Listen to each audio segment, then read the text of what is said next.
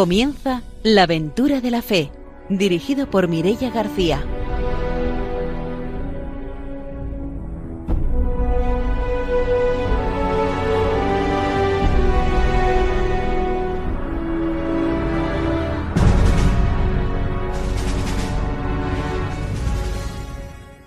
Buenas noches, desde Radio María empezamos un nuevo programa de la aventura de la fe en este octubre misionero y empezamos como siempre saludando a nuestros colaboradores. Está con nosotros el padre don Arturo García, buenas noches. Muy buenas noches a todos los radiantes de Radio María, una alegría de poder estar aquí animando la misión ya en este mes de octubre, el mes misionero.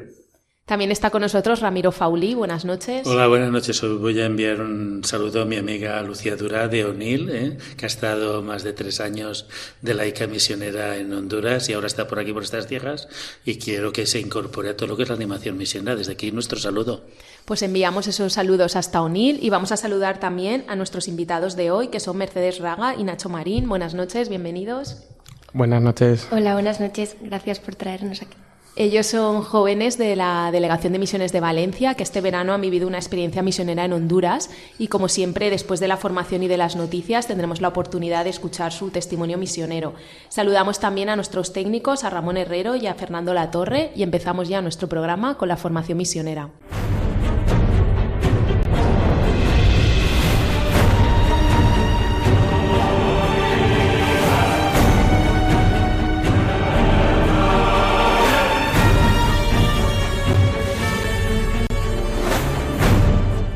El padre don Arturo García nos trae la formación misionera.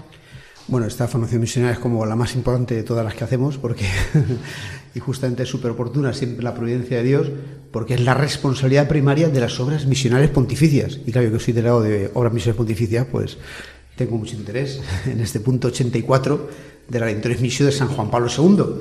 Dice, en esta obra de animación el cometido primario corresponde a las obras misionales pontificias, digamos son las que más tiene este encargo por el Papa de animar la misión. Como he afirmado varias veces en los mensajes para la Jornada Mundial de las Misiones, o sea, cada año, en mes de octubre, pues se publicó un, mensaje que el Papa, el de este año, ya lo, lo, publicó hace muchísimo tiempo, ¿no? En enero, febrero ya salió el, el mensaje de, para este año de misionero, o sea, del mes misionero.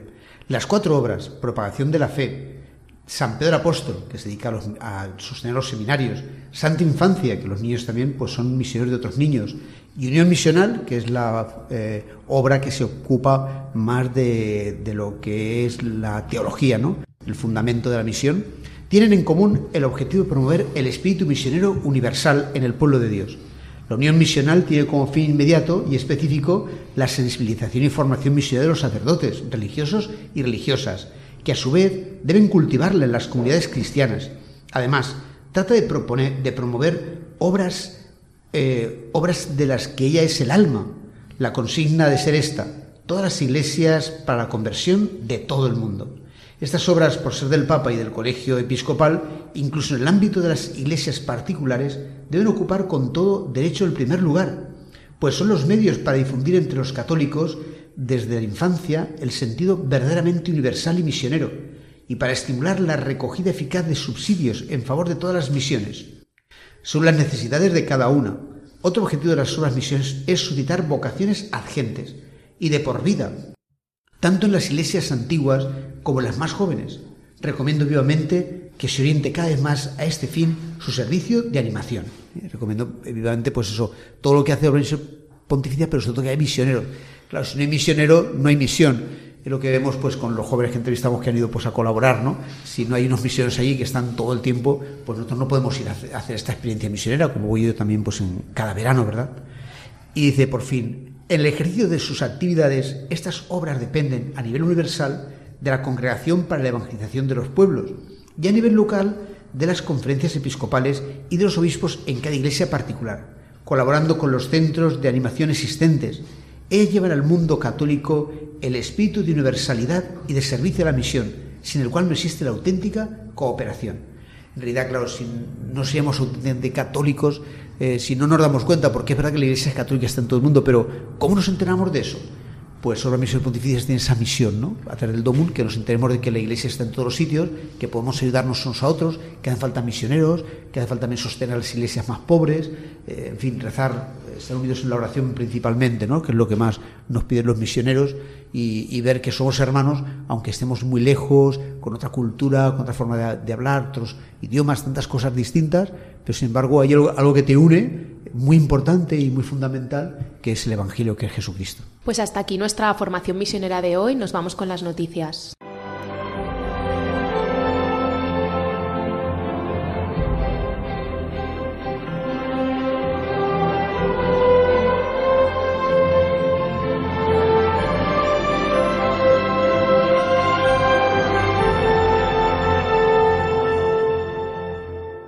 Ramiro Fauli nos trae las noticias misioneras. Bueno, la primera noticia que viene de Pakistán, porque había habido unos atentados ahora en el mes de agosto, donde habían incendiado algunas iglesias, pero ya se está reanudando la situación y restaurando la situación de la iglesia, pudiendo celebrarse ya los sacramentos y la Eucaristía en alguna de estas capillas, pues fue devastada mm, toda una gran zona y fueron cuatro capillas las que fueron incendiadas y su párroco nos comunica que ya están realizando digamos, eh, las celebraciones que cotidianas, aunque en alguna de ellas todavía falta reconstruir.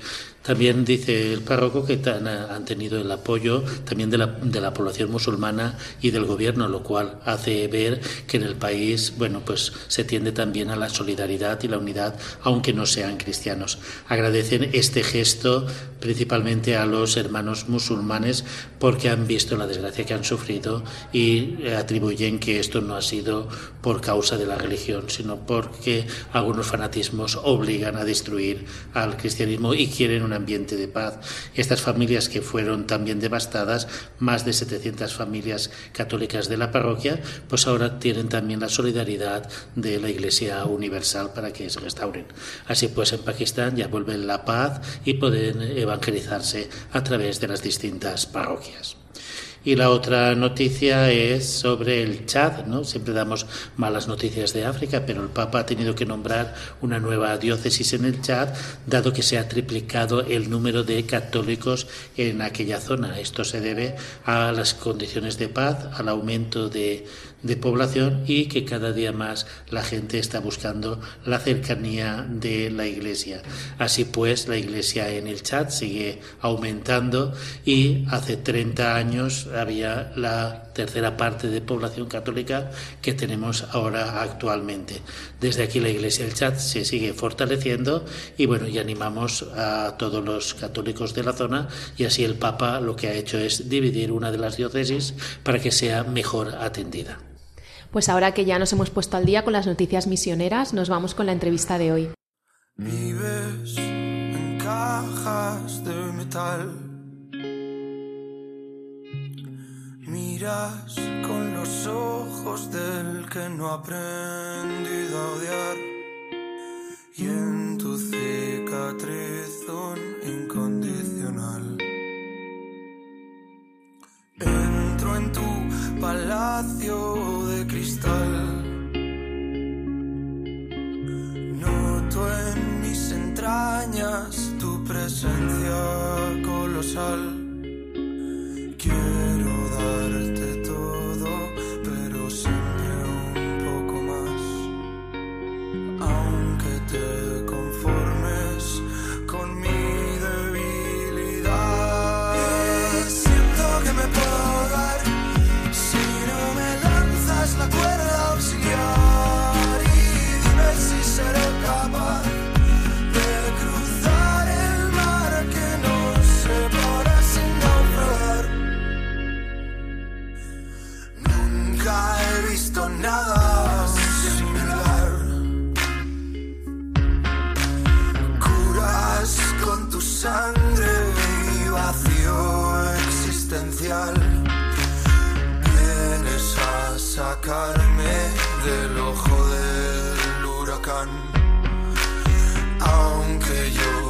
te acuse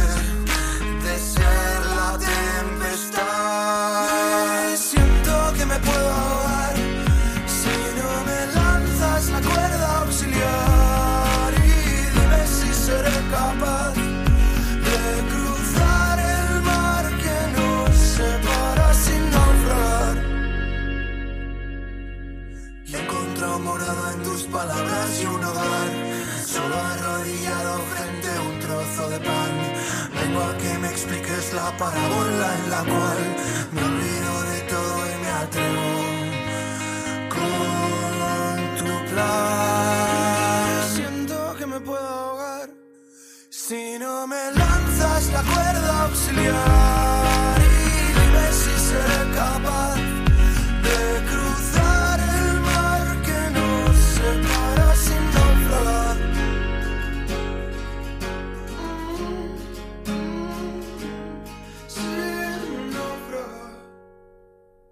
Esta noche en la aventura de la fe vamos a entrevistar a Mercedes Raga y a Nacho Marín que van a compartir con nosotros su experiencia misionera eh, que vivieron este verano en Honduras. Buenas noches de nuevo, bienvenidos. Hola. Pues antes de empezar a preguntaros sobre esa experiencia, yo quería preguntaros sobre cómo decidís eh, vivir una experiencia misionera y por qué Honduras. Bueno, yo la verdad es que hace unos años que me lo he estado planteando porque por juniors he conocido también a personas que habían tenido una experiencia de este tipo y han vuelto pues agradecidas con el corazón más lleno y, y les ha venido muy bien, o sea, han disfrutado mucho de la experiencia y dije, va, este año que tengo un poquito más de tiempo en verano, que pude ahorrar un poco, pues me voy. Yo conocí, eh, conocí todo esto también a través de Juniors y, y, pues bueno, me animó, eh, me animó a realizarlo. Don Arturo también me, estuvo, me lo estuvo proponiendo algunos años. Lo que pasa es que al tener eh, en verano eh, campamentos y demás, pues nunca había tenido la oportunidad de, de, hacerlo. Y nada, pues este verano se dieron todas las condiciones y, y decidí dar el paso. Eh, pues tú las has buscado y te has preocupado desde, desde tiempo, ¿verdad? Para sí, sí, también. También. las vacaciones, todo, sí, sí. Y respecto al destino, a mí la verdad es que mm, me gustaban todos. no tenía, mm, no sabía cuál elegir. Se lo dije a Sergio, pues mira, que es el delegado de misiones. Eh, me gusta este, el otro. Tal. Y me dijo, bueno, eh, acabamos antes y me dices cuál no te gusta. eh, pero en mi caso personal fue porque desde aquí hay una ONG que ha surgido a raíz de dos voluntarias que han ido varios, varios años que eh, tiene a dos psicólogas hondureñas todo el año. Y yo he estudiado psicología y eso me llamó mucho la atención y dije, mira, pues encima la experiencia puede ser, mmm, puedo igual aportar algo relacionado con lo que he estudiado. Y me decidí por Honduras. Yo fui un poco más sencillo, lo mío fue por descarte. A mí me llamaba la atención Honduras y Mozambique y como no sabía hablar portugués, pues me decidí por Honduras. Sí, vosotros habéis nombrado el movimiento junior, que es una palabra prohibida en este programa. Sí, bueno, no, es broma, ¿no? Porque nosotros todos venimos de ese movimiento. Eh, me llama la atención cuáles son las inquietudes de ese proceso ¿no? que lleváis, porque actualmente dos, dos educadores también me han dicho, a mí me gustaría, ¿no?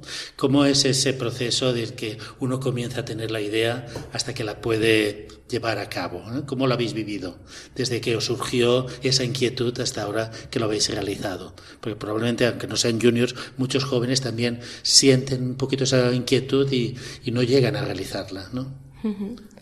Pues yo creo que primero lo que necesitas es información, porque todos pensamos, ay, ¿qué podría hacer? Bueno, hay muchísimos recursos y muchas maneras de ayudar, no solo yéndote, también desde aquí, que eso es muy desconocido.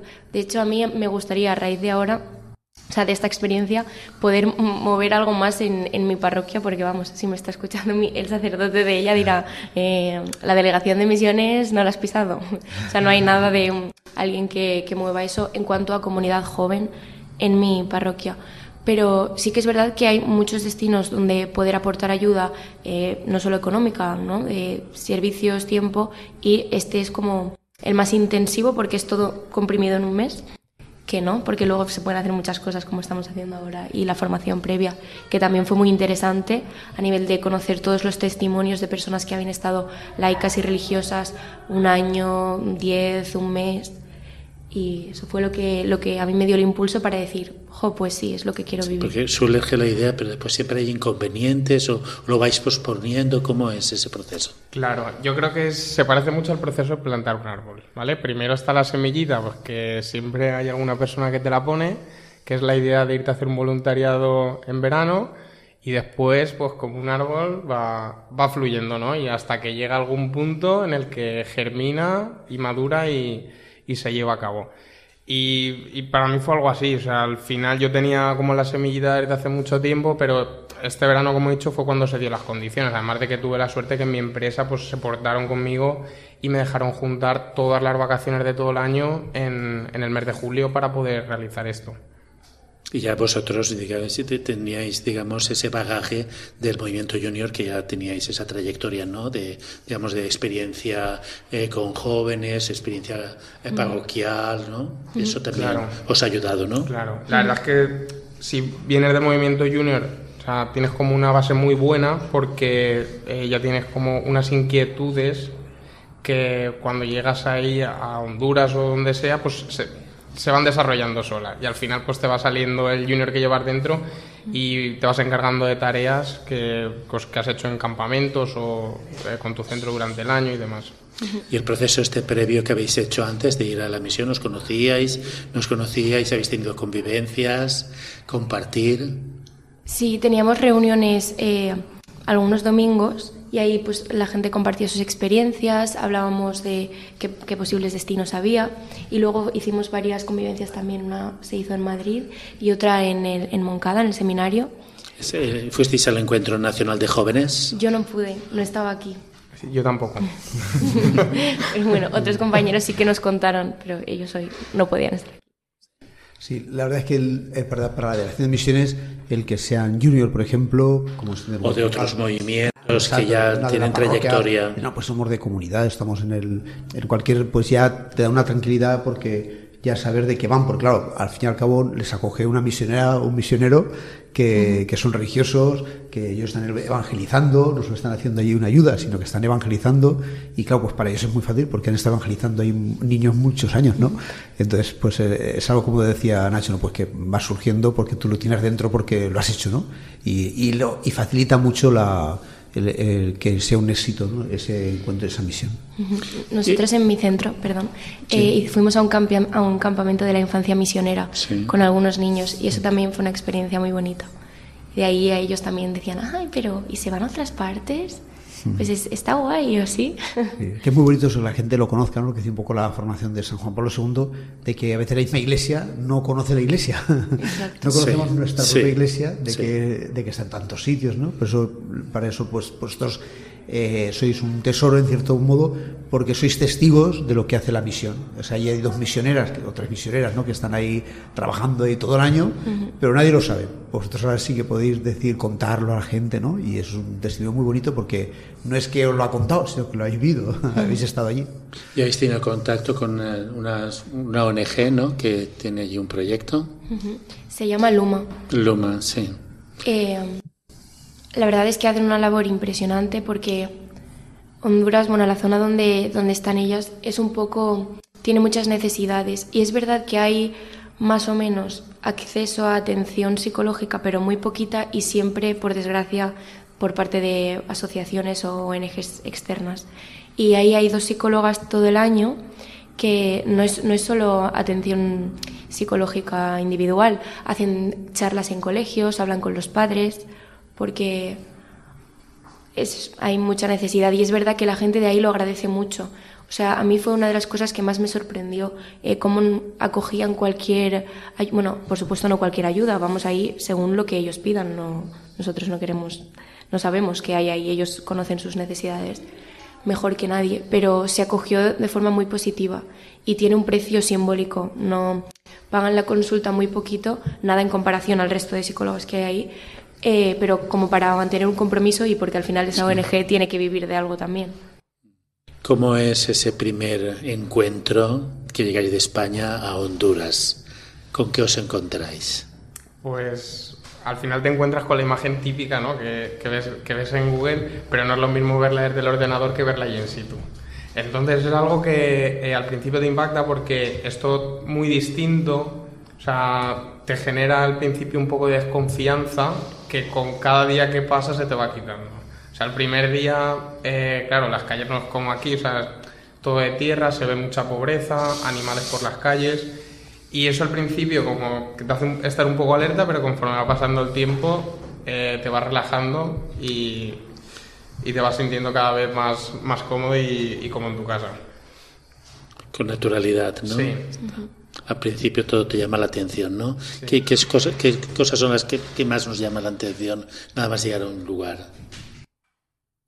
A mí, por ejemplo, me llamó mucho la atención eh, los niños, ¿no? O sea, eh, yo eh, tuve la suerte de que en, en, un equipo de fútbol que estaba jugando me dieron material deportivo y hicimos ahí como un equipo de fútbol femenino y hacíamos entrenes durante el tiempo que estábamos allí y demás.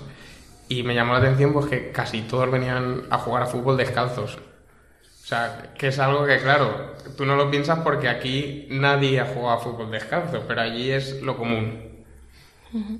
A mí una cosa que me sorprendió mucho, bueno, nada más llegar obviamente pues los lugares son diferentes, todo es paradisíaco, estás en medio de la selva, pero claro, es, es tiene un aspecto pues digamos pobre, ¿no? Lo que conocemos por eso, pero eh, el problema es que nosotros llegamos además en una situación especial y es que hace dos años, si no dos, tres años, han sufrido, lo llaman llenas, porque literalmente se llena todo, eh, dos inundaciones muy grandes seguidas y las casas muchísimas se destrozaron, enseguida allí, claro, todo se convertía en un lodazal porque no hay, no hay carreteras en las colonias o aldeas donde estábamos nosotros, todo se llena muchísimo de, de agua, las familias tuvieron que estar todas juntas en el techo que no se caía, porque muchos techos sí que se cayeron. Eh, no tenían comida, no tenían acceso a agua potable, no tenían un servicio y eso es algo que repetían constantemente porque ha pasado hace poco y ahora ahí no hay estaciones. Es temporada seca y temporada de lluvias. Nosotros hemos ido la temporada de lluvias y enseguida llovía un poco y obviamente todos se preocupaban muchísimo porque esas, esas infraestructuras no han mejorado. Si vuelve a pasar algo así, pues tienen mucho miedo a lo que, lo que pueda volver a pasar. Perdieron electrodomésticos, perdieron eh, todo, recuerdos personales. ¿Qué pasa? Yo, por ejemplo, haciendo actividades con los niños, a lo mejor hablando de, pues no sé, leímos un cuento de, de crecimiento personal o motivación y ellos debían dibujar una flor y en los pétalos pues poner algunas metas, cosas que les gustaban, pues muchísimos eh, en la flor luego dibujaban todo con lluvia. O sea, los niños más pequeñitos es algo que siguen teniendo muy presente porque debió ser algo muy complicado y les ha costado mucho resurgir de eso. Fue la pandemia, las, la llena y, y ahora están pues siguiendo.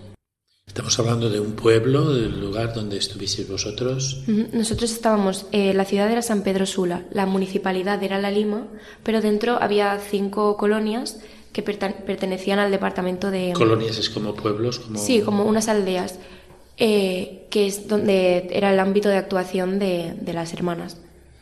O sea, que un pueblo que atiende, la misión la atienden las dos hermanas, ¿no? Es... Hay, cuatro. Hay cuatro. Sí, más o menos como unos 10.000 habitantes. Uh -huh. Más o menos, algo así. El problema es que están para ir de una a otra, porque por ejemplo los voluntarios de Julio estuvieron haciendo su misión allí en la donde viven las hermanas. ¿En la Lima? En Nuevo San Juan, que pertenece a la Lima. Yo estuve yendo al resto de colonias mmm, como podía a la semana porque es difícil que esas personas vengan a Nuevo San Juan. No hay un sistema de transporte, transporte. público regular. De hecho, yo, nosotros fuimos a, a, un entierro de una mujer que desgraciadamente la atropelló un bus público. O sea, a mí lo que me sorprendió es que, por ejemplo, tú vas, parece que hablas el mismo idioma, que es todo lo mismo que hay, lo que tú entiendes por escuela, lo que tú entiendes por autobús, y todo es diferente. Porque en las escuelas igual eh, había personas de diferentes grados, diferentes cursos en la misma clase. Mm, las profesoras hacían de directora, de administrativa, de conserje, de todo. Y vamos, era volver a organizar las ideas que tú tenías, tus esquemas. Mi esquema de colegio era este, pues ahora tengo que cambiarlo. Eh, eso, entonces es muy difícil para las cuatro hermanas, como estaba diciendo antes, perdón, eh, llegar a todo, porque conducen dos, tienen una camioneta, tienen que ir, pues doy catequesis aquí esta tarde, eh, mañana hay una misa, una Eucaristía aquí, eh, hay que hacer una unción, bueno, un, acompañar a, a, enfermos aquí. Mm, ahora mismo hay solo un sacerdote también y él pues todo, unción de enfermos, eh, Eucaristías, iba de un sitio para otro. Es muy difícil llegar a todo. La verdad es que se entregan totalmente y vamos, ahí se ve la intercesión de, de Dios porque es impresionante. Porque además del proyecto de atención psicológica que nos contabais antes, ¿qué más proyectos tienen allí las hermanas? Hacen eh, catequesis, de confirmación, de comunión, hay refuerzo escolar. Sí, tienen, tienen un médico que, eh, que va allí una vez a la semana y, y, pasa consulta. Y después, yo al menos lo que vi fue eh, como una ayuda integral. O sea, que hay mucha gente que tiene un problema y, y va allí y las hermanas de la forma que pueden se lo intentan solucionar.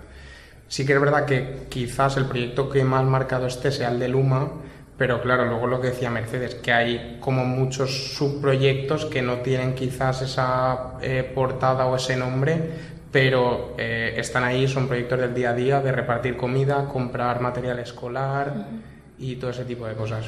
Y sobre todo yo creo que hacen una- un gran papel con la comunidad porque ellos, eso antes eran campos de bananos y la gente solo se dedicaba a trabajar.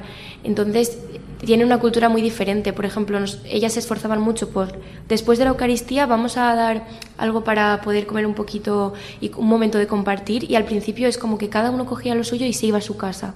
No tienen ese sentido de comunidad, de compartir cosas, ir a las catequesis. Entonces eso lo están trabajando mucho y ellas lo agradecen porque también hay muchas mujeres volcadas que venden, venden eh, cosas que da la gente para poder sacar dinero para el dispensario de medicina y todo eso, eh, participan muchísimo en la comunidad como para, para moverlo, trabajan para ellas, para su comunidad, para sus hijos y es, es muy bonito eso.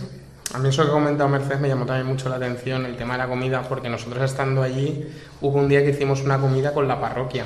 Entonces, claro, tú te lo imaginas como una comida aquí en España, que vas allí con tus amigos, hablas con unos, hablas con otros, todo el mundo se sienta, pero claro, ahí es otra cultura y lo que ha dicho ella.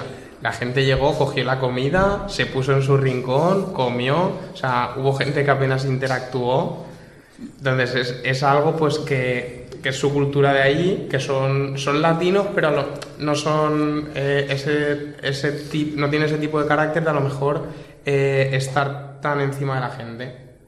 ¿Y vuestra actividad allí, un día normal, qué, qué hacíais?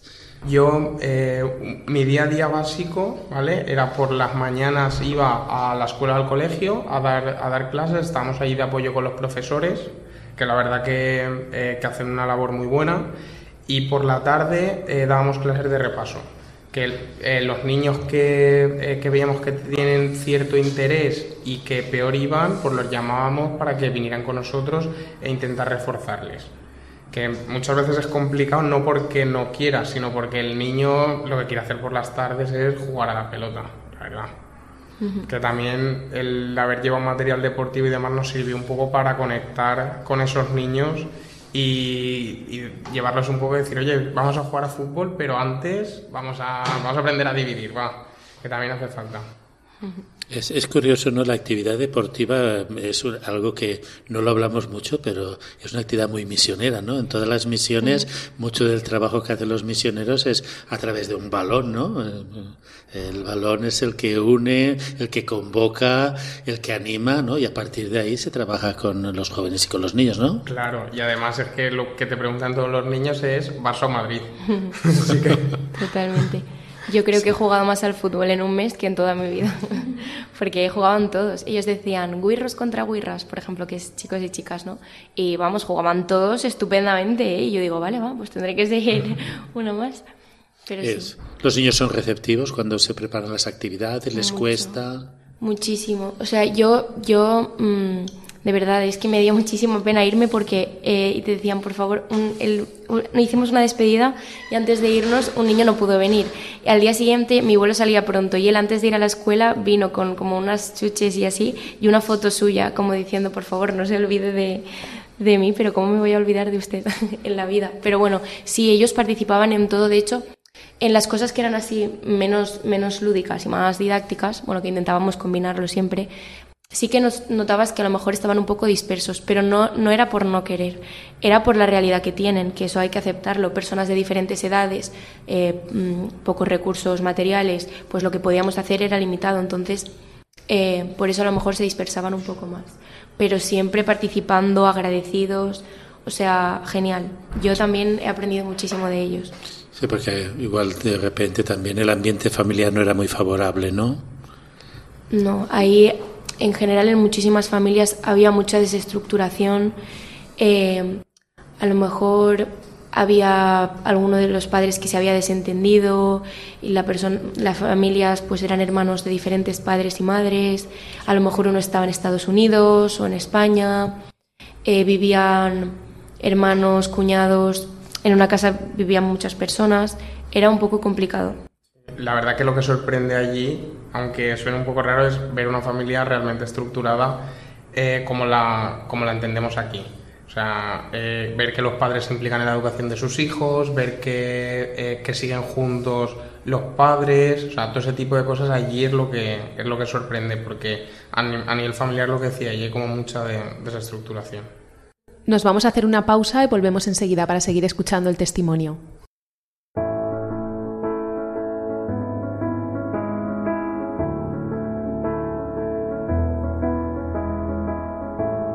Jesús al contemplar en tu vida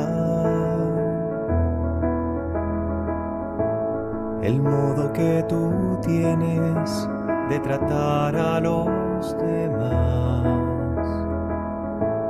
Me dejo interpelar por tu ternura, tu forma de amar nos mueve a amar. Tu trato es como el agua cristalina que limpia y acompaña al caminar. Jesús, enséñame tu modo de hacer sentir al otro más humano, que tus pasos sean mis pasos, mi modo de proceder.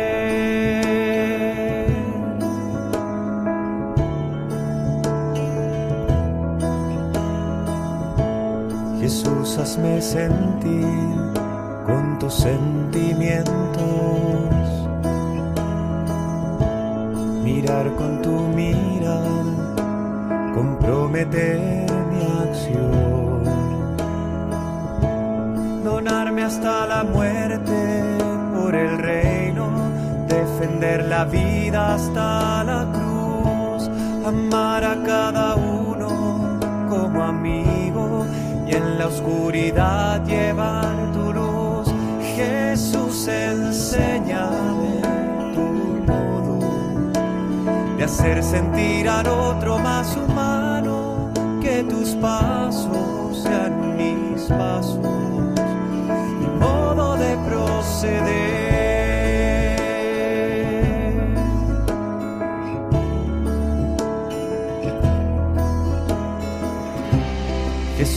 Quiero ser compasivo con quien sufre buscando la justicia, compartiendo nuestra fe. Que encuentre una auténtica armonía entre lo que creo y quiero ser. Mis ojos sean fuente de alegría, que abrace tu manera de ser. Jesús, enséñame tu modo de hacer sentir al otro más humano que tus pasos sean míos. Estamos en la aventura de la fe en Radio María y esta noche estamos escuchando el testimonio de Mercedes Raga y de Nacho Marín que están compartiendo con nosotros su experiencia misionera de este verano en Honduras. Antes de la pausa ya nos han estado contando un poco cómo fue esa preparación y luego cómo han sido los proyectos y las tareas en las que, en las que colaboraban. Y yo quería preguntaros ahora sobre un poco las vivencias de, de fe, las celebraciones, las Eucaristías. ¿Hay mucha diferencia con las que estamos acostumbrados aquí en España? ¿Son diferentes? A mí una que sí que me sorprendió es, eh, yo estuve ahí el día que era Santa Rosa de Lima y claro, la municipalidad era de la Lima y fuimos y a mí me gustaba mucho porque se cantaba mucho. Eh, en casi todas las Eucaristías había pues una guitarra, personas cantando con palmas. Me costó aprender los ritmos de las palmas, pero iban todos al compás y eso siempre te cala más, ¿no? Mueve mucho. Y me sorprendió una, un cántico que era garífona, que es como de los nativos de allí. Y no, claro, no entendía nada, pero era, de hecho mucha gente de ahí tampoco lo entendía, pero era muy bonito que, que siguiesen manteniendo eso.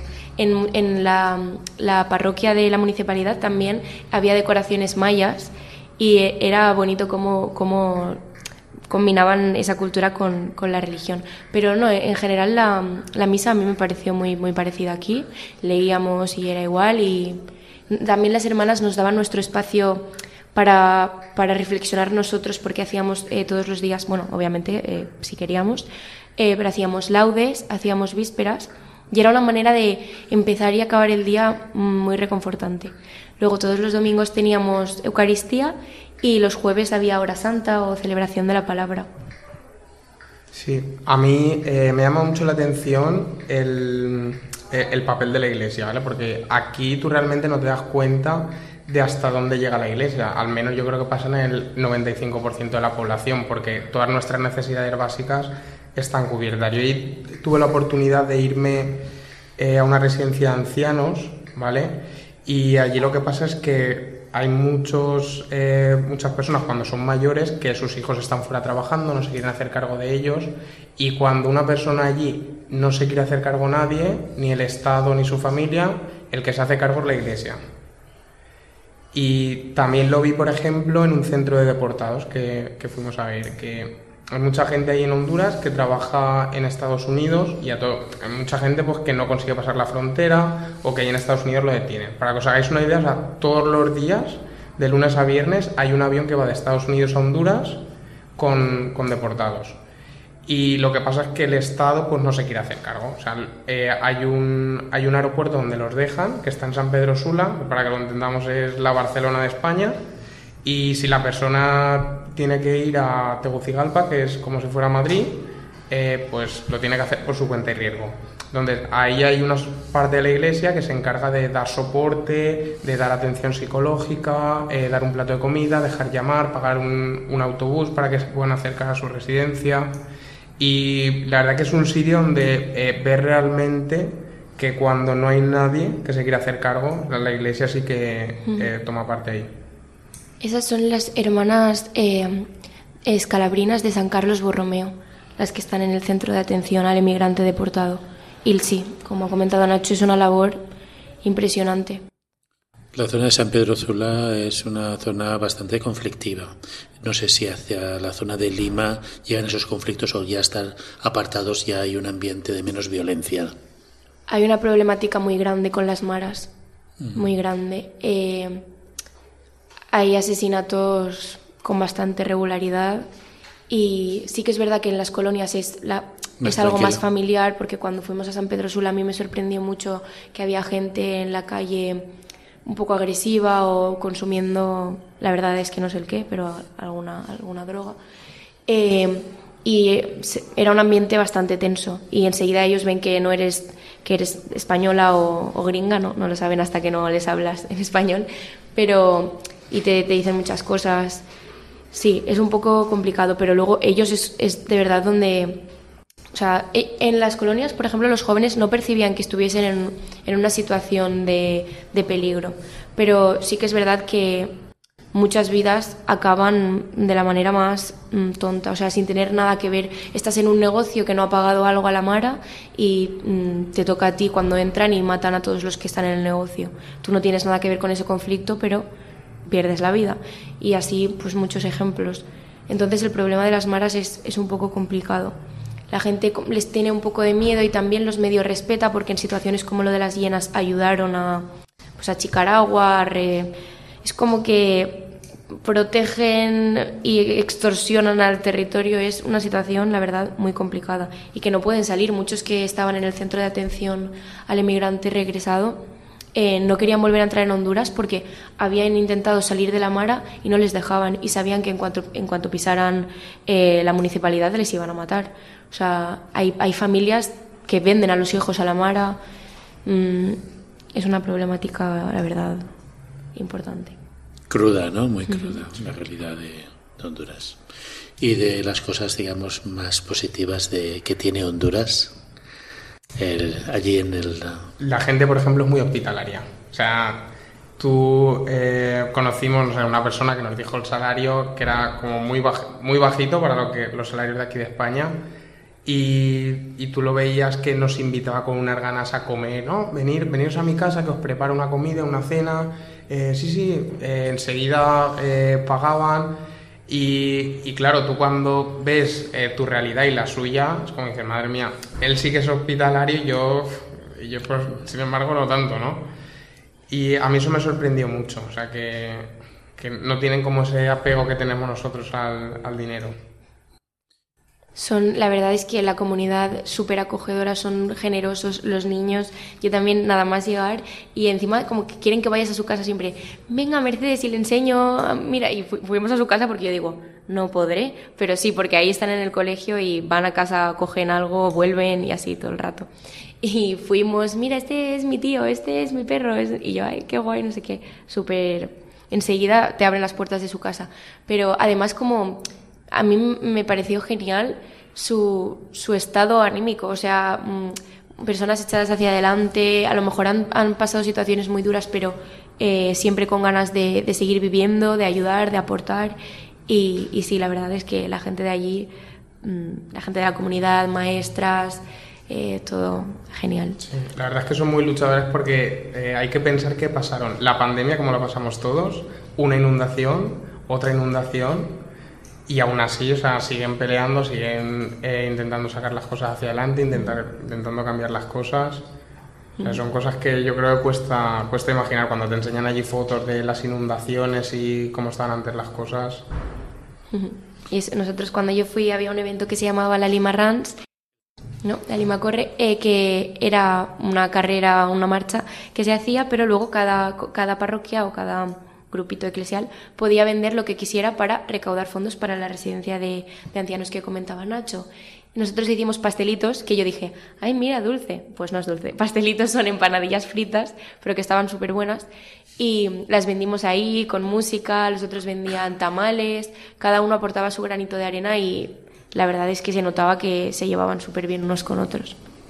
¿Erais un equipo de dos, de tres, de cuatro los que fuisteis allí? Sí, eh, nosotros éramos tres personas Tres que habéis ido aquí de Valencia. Sí, tres personas que hemos ido a Valencia, eh, dos chicos y una chica, más o menos eh, 22, 29 años, por ahí. Y la verdad es que súper bien, o sea, que hicimos muy buen equipo. Nosotros antes de ir eh, intentamos quedar para, eh, para conocernos y, y, romper el hielo antes de llegar ahí a Honduras.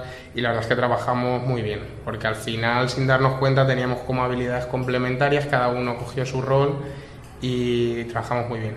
Yo fui en agosto y éramos dos. Bueno, yo llegué la primera quincena y mi compañera vino un poco más tarde eh, porque no pudo tener más vacaciones, pero también muy bien. La verdad es que siempre todos tenemos algo. ¿La convivencia con una, una comunidad religiosa?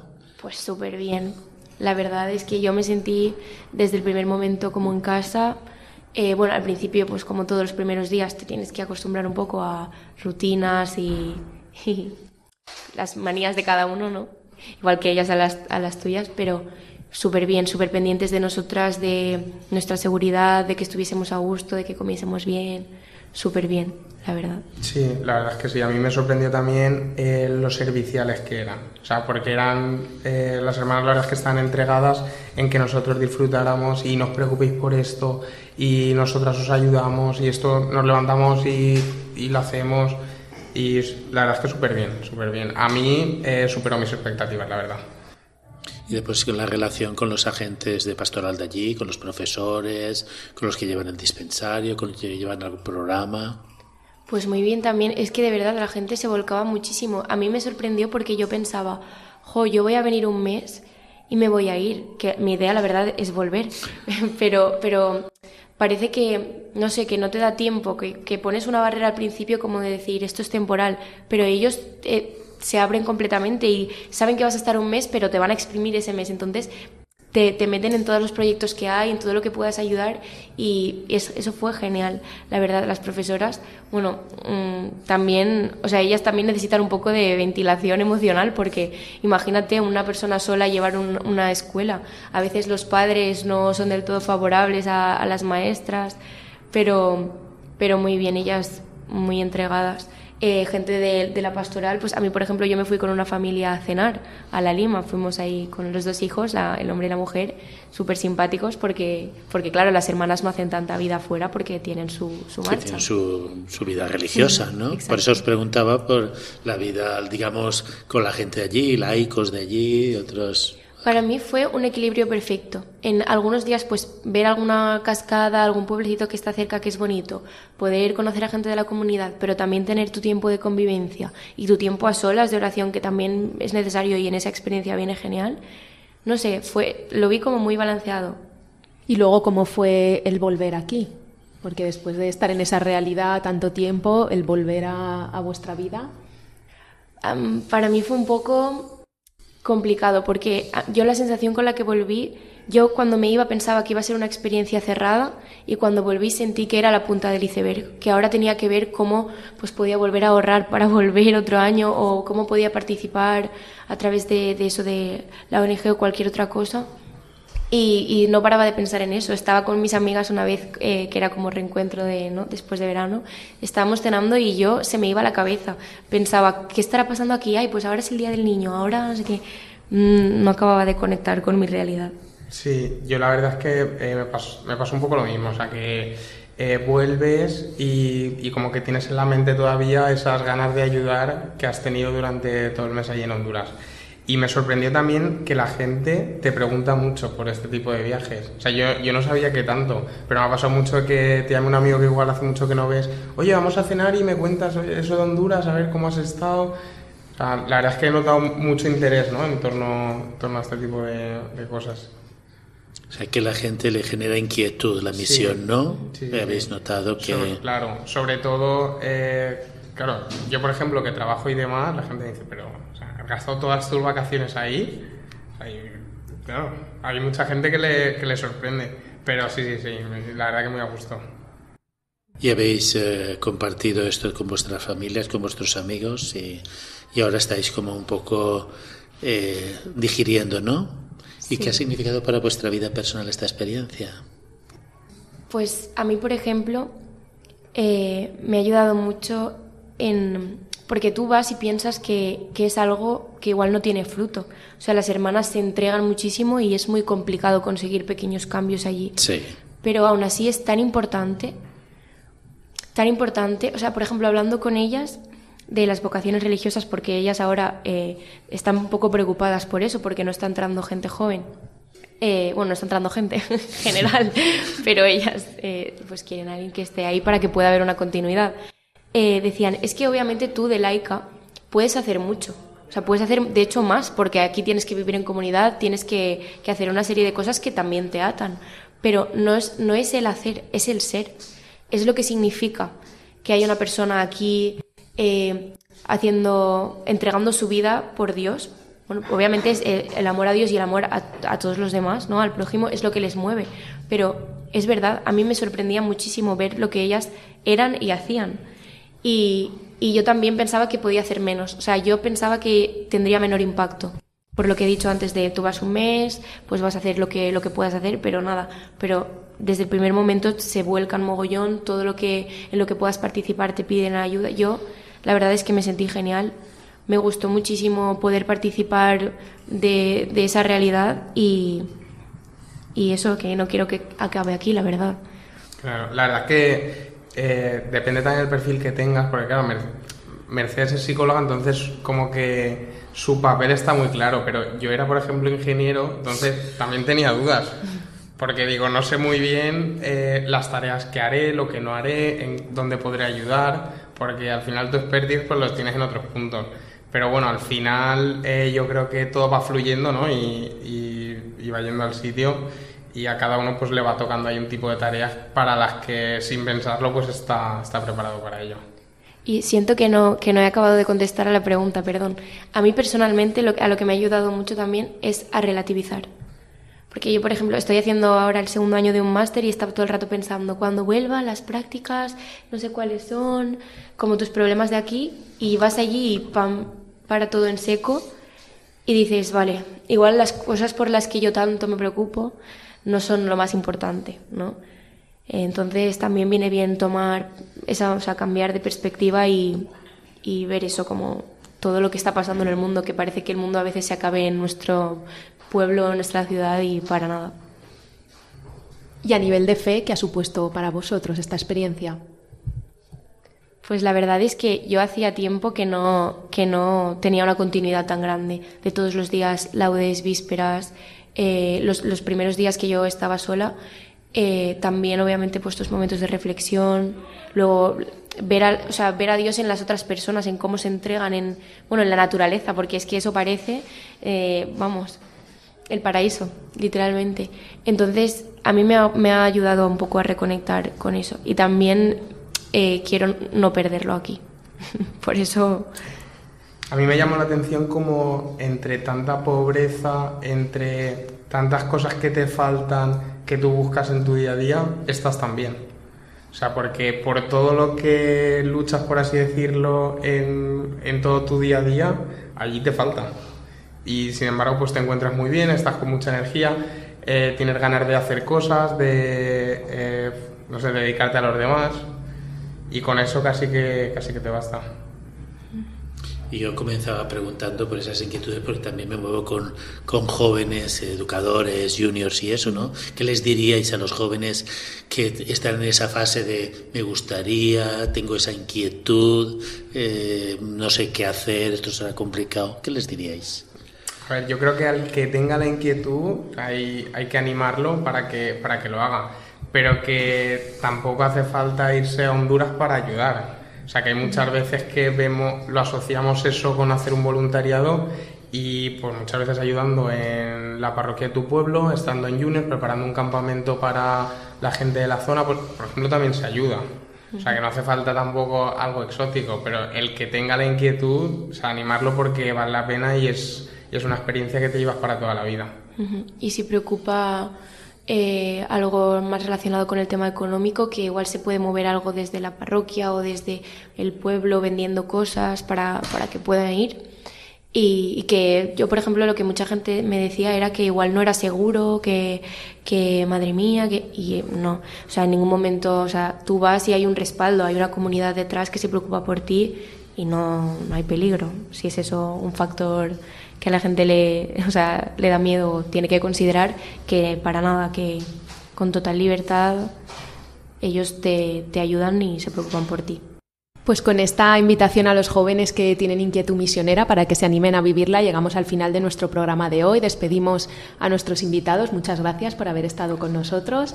Despedimos también a nuestros colaboradores. Les recordamos que en la aventura de la fe volveremos dentro de 15 días, que pueden escuchar todos los programas que hemos emitido, todos los podcasts en la web de Radio María, que estamos también en las redes sociales, en Twitter, en Facebook y pueden contactar con nosotros en el correo electrónico laventuradelafe@radiomaria.es. Buenas noches.